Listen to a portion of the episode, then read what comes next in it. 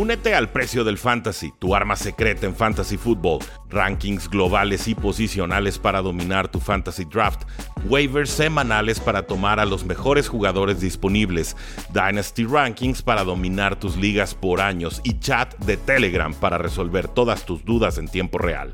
Visita stam.store diagonal precio NFL o da clic al link en este episodio para suscribirte. Eh, veo local y favorito a Filadelfia por dos puntos y medio. Veo eh, que el over-under, los puntos combinados están en eh, menos de 40, bueno, están en 46 y medio. Puedes apostarlo altas, puedes apostarlo bajas. Es una línea cautelosa, me, parece, de parte de, las casas de apuesta. ¿qué, esperarías en, primera instancia de este partido? ¿Qué, es lo que vamos a ver, digamos, en el primer cuarto de, de un Eagles 49ers? Mira, yo creo, Rudy, que a este partido lo debemos abordar desde cómo se armaron los equipos previo a la temporada, ¿no? Porque creo que la, filosofía de, los dos equipos involucrados en el partido de final de conferencia eh, nacional, que además eh, pareciera en el papel, y lo pongo muy entre comillas, que es como la conferencia débil de unos años para acá porque tal vez hay mucho protagonismo, muchas figuras, muchas contrataciones eh, dentro, dentro de la conferencia americana, que pues bueno, vimos, no todas salieron, ¿no? Saludos a los Broncos. Y eh, creo que Filadelfia es el caso del equipo que se armó desde el principio de la temporada con los jugadores correctos, que bueno, tuvo un, cambio de timón, eh, pero que digamos que escogieron una filosofía y se apegaron a esa filosofía, empezando por Jalen Hurts, ¿no? Jalen Hurts es un jugador eh, que, bueno, está en una etapa temprana de su carrera, obviamente eh, llegó con muchas expectativas a, la liga por, su, por su talento notable. Sin embargo, cuando empezábamos la temporada, nadie veía en Jalen Hurts a uno de los quarterbacks más dominantes de la liga, como tal vez hoy sí, ¿no? Por el otro lado, San Francisco es el otro lado de la moneda, eh, obviamente eh, ya con un, con un proyecto de cocheo que está eh, por, por, cumplir ya su cuarto año, pero que se ha llenado de figuras y que incluso la apuesta por traer a Christian McCaffrey a mediados de la temporada, justo cuando, cuando Carolina entró en ese modo transitivo de implosión a, adquirir una filosofía propia. Eh, creo que dio el cerrojazo de que 49ers estaba apostando tal como lo hicieron los Rams la temporada pasada, a poner todos, eh, todas las canicas en, la misma canasta para tratar de llevarse el Super Bowl, ¿no? Entonces creo que estos dos equipos, eh, en estas condiciones en las que llegan Filadelfia con una defensa muy física, San Francisco con un equipo que en cualquier momento te puede hacer la jugada porque está lleno de playmakers por donde lo veas. Tal vez el perímetro sería uno de sus, de sus sectores más endebles, pero eh, tampoco podemos decir que no hay quien, quien haga la jugada grande en un momento dado, ¿no? Con Tofanga. Entonces, eh, creo que va a ser precisamente un, un, juego muy, muy interesante de dos filosofías que se encuentran, dos filosofías que obtienen campeonatos en la NFL moderna eh, el caso de Brock Purdy, bueno, creo que vamos a entrar un poquito más a detalle en ello porque es un caso del cual se, se merece hablar eh, a lo mejor unos minutos más. Eh, de manera que puede ser un duelo de estos de los que se pueden hacer películas biográficas al transcurso del tiempo, ¿no? De cómo ambos equipos llegaron y transcurrieron su temporada, Eagles dominando, 49ers empezando la campaña con la desafortunada noticia de la lesión de Trey Lance, su apuesta en el quarterback para la, para la, para temporada, la novela de Jimmy Garoppolo, que, que si recordamos al inicio de la temporada le habían dicho, pues si quieres ni vengas a entrenar, ¿eh? o sea, te vamos a pagar, pero te vamos a buscar lugar, porque así fue. Y después tuvieron que recargar en Jimmy Garoppolo y terminar la temporada con, con un Mr. Relevant que además empieza a ganar eh, juegos eh, de manera consecutiva ¿Qué puede hacer este duelo más imprevisible? Nada. Sin embargo, espero un duelo físico, espero un duelo de muchas jugadas inesperadas de ambos lados de la cancha y en el que francamente el equipo que haga la última jugada será quien tenga mejores posibilidades de ganar. O sea, estás viendo un partido apretado que se define por tres puntos, un gol de campo al final del encuentro. Eh, sí, yo estoy viendo también un juego mucho de, de trincheras, ¿no? Creo que que, bien mencionas lo de las Águilas de Filadelfia y su filosofía. Desde que estaba Andy Reid ahí, ¿no? Para los que se acuerdan, cuando estaba Andy Reid en, Filadelfia, eh, mucha de su, de su constante llegar a las finales de conferencia, a veces no llegando a Super Bowl, era que invertían mucho en las trincheras, sobre todo en la línea ofensiva. Eh, no querían que una o dos lesiones a lo largo de la temporada realmente descarrilaran sus aspiraciones de postemporada. Y lo vemos con esta línea ofensiva de las Águilas de Filadelfia, una de las mejores unidades en toda la NFL. Pero también te metes a su cuadro de, suplentes y son bastante, eh, bastante capaces, ¿no? Poner un Andrew Dillard que pues no es titular, pero funciona.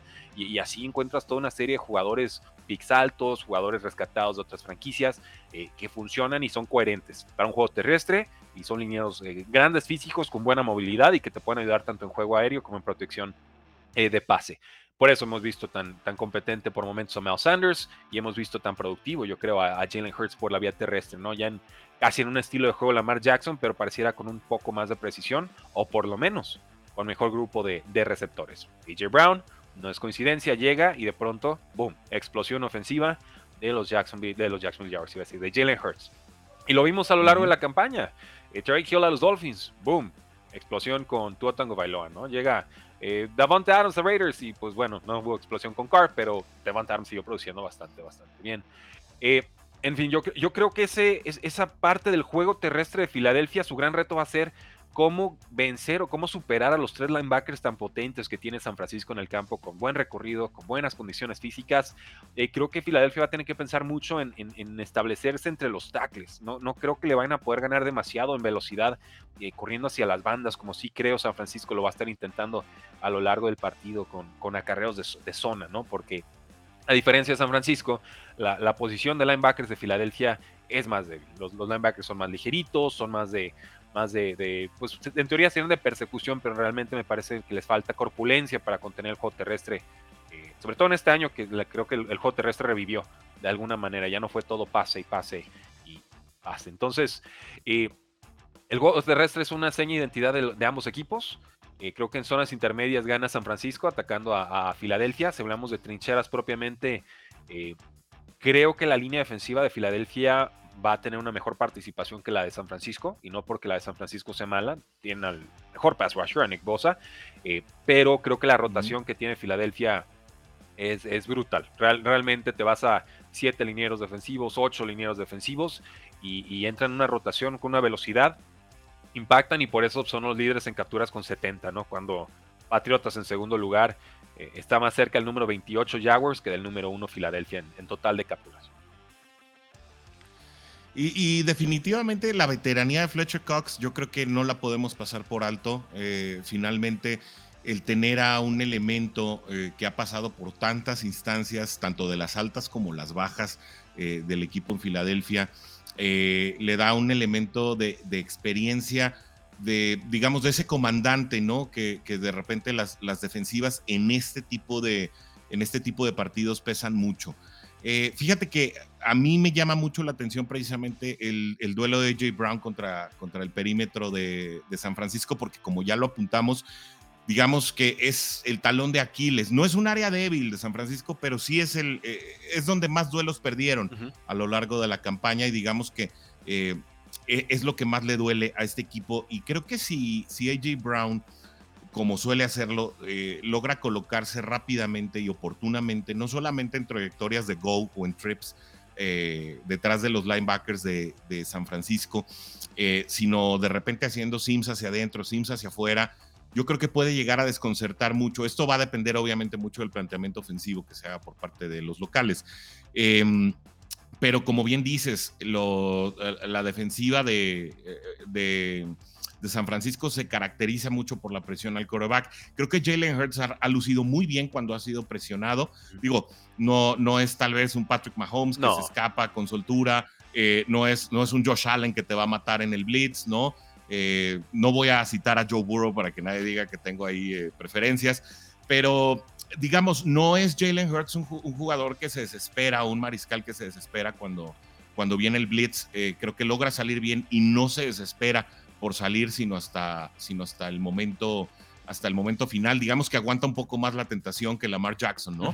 y, entonces creo que eso le da mucho en un momento a AJ Brown y obviamente a, los demás receptores eh, del cuerpo de, Filadelfia, que también tiene una buena rotación, ¿eh? tiene un buen one-two punch, pero también eh, cuando, cuando, hay que recurrir al ala cerrada, cuando hay que recurrir al cuarto receptor, han sido efectivos, ¿no? Es, es, a lo mejor un equipo con, con una dosis de anonimato, pero que el juego de conjunto ha lucido bastante bien de los dos lados de la cancha y que precisamente cuando, cuando quitas el, el cuando quitas el factor de los duelos personales, es decir, cuando dices, ay, bueno, George Kittle se está enfrentando a quién, ¿no? Y, Ayuk se está enfrentando a quién, y Bosa se está enfrentando a quién. Bueno, resulta el duelo de quarterback precisamente donde en el papel, pues pareciera que Filadelfia viene mejor parado que San Francisco.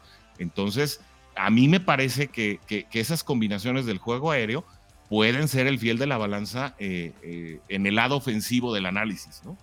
Sí, estoy contigo. Eh. Creo que Filadelfia va a intentar correr. Creo que le va a costar y entonces va a depender del brazo de, Jalen Hurts. Mucho play action y escapadas. y, y Devonta Smith, obviamente el ascenso de este jugador, ¿no? Este one-two punch que estás bien mencionando, ya quizás una de las mejores duplas de receptores en toda la NFL, si no la, si no la mejor, me atrevo a ponerlo en ese top 3 por, por lo que ha sido, por lo que, por el, todo el tiempo que fue invicto eh, Filadelfia. y, me parece que esto, esta escuadra de Filadelfia, sobre todo, tiene todas las formas de ganar en ataque, ¿no? Creo que es, la unidad ofensiva más versátil en toda la NFL. Lo demostraron en desventaja, lo demostraron por ahí, lo demostraron por tierra son conceptos este, muy variados que confunden de pronto a las defensivas. Y creo que lo ha hecho bien Nick Siriani. Eh, por contra, ahorita, si hablamos de San Francisco, eh, Brandon Ayuk, eh, Divo Samuel, George Kittle, atacando las zonas intermedias, le van a hacer mucho daño. Pero creo que en el juego terrestre, Christian McCaffrey y Elijah Mitchell llegan tocados. Y, eso no lo podemos subestimar. O sea, sabemos que Christian McCaffrey al 100% es quizás el mejor corredor de la NFL. Y, va para el Salón de la Fama tocado contra esta línea de, Filadelfia con un quarterback eh, que no juega como novato, pero que sigue siendo un novato, va a ser apenas su juego 7, su juego 8 en la NFL. Y va a ser la máxima presión, la prueba más grande en la, carrera de Brock Purdy, sin duda. Y ese, y ese estadio, les va a ser asfixiante. Los, los que son de Filadelfia lo saben y los que odian a Filadelfia también. Esa afición en particular es brava como ellos solos. Y en ese estadio, olvídense. Eh, Orson, yo, yo creo que toma Filadelfia para ganar este partido por tres puntos, eh, aunque creo que en mi corazón quiere que gane San Francisco. Me encanta la historia de Brock. Muchos analistas están apuntando que este fin de semana de partidos de conferencia son para los visitantes, ¿no? Esa es la narrativa en general. Sin embargo, yo estoy contigo, Rudy. Eh, a mí me parece que la localía en Filadelfia va a pesar eh, no tanto por el, obviamente sabemos que, la afición de Filadelfia es catalogada incluso como una de las mejores de la NFL eh, por, por, el tema de la fidelidad, por el tema de repente de, la falta de sobresaltos, etcétera.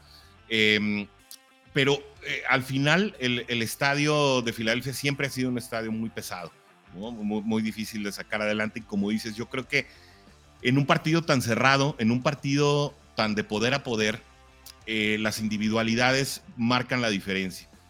Y considerando las lesiones, considerando que Filadelfia llega sano, tuvo mucho más oportunidad de, eh, descansar incluso previo a la semana de descanso que tuvo como, como número uno, no se vio como esos equipos que llegan descansados al partido divisional eh, y que llegan desencanchados y que se van one and done, ¿no? Habiendo sido el primer lugar de la conferencia.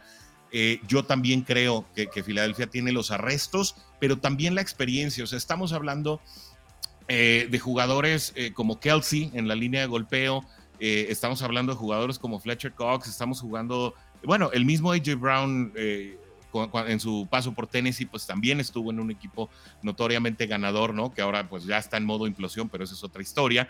Y, creo que ese factor de veteranía que en un momento dado no está tan consolidado eh, eh, para los 49.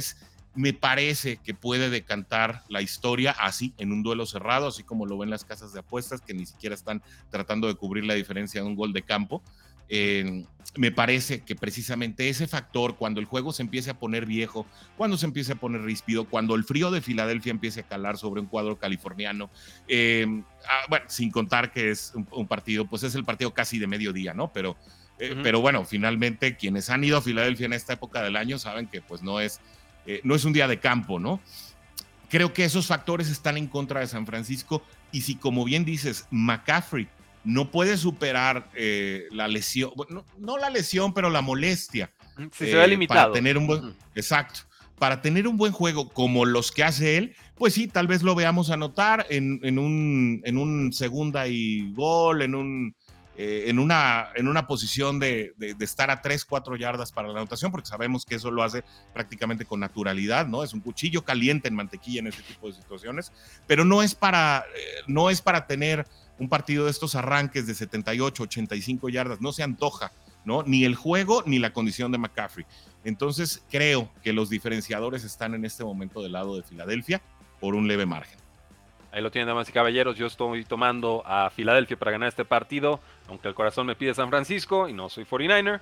Orson también se está decantando por las Águilas de Filadelfia, por localía, por condiciones, por salud. Eh, creo que el calendario de San Francisco fue más rudo que el de Filadelfia. Esa podría ser la, cuestión, que estemos sobreestimando quizás a Filadelfia, porque San Francisco le ha ganado a todos. No hay duda sobre el calibre de las victorias que ha tenido San Francisco este año. Quizás con Filadelfia sí, pero yo siempre digo, el equipo solo le puede ganar a las franquicias o a los rivales que le ponen enfrente. Y en ese, en ese tenor, Filadelfia me parece lo ha hecho bastante, bastante bien. Pero ¿qué opinan ustedes, damas y caballeros? Háganoslo saber en la casilla de comentarios. ¿Gana Filadelfia? ¿Gana San Francisco? Queremos leerlos, queremos escucharlos. Recuerden suscribirse al canal y activar la campanita de notificaciones, porque la NFL no termina y nosotros tampoco.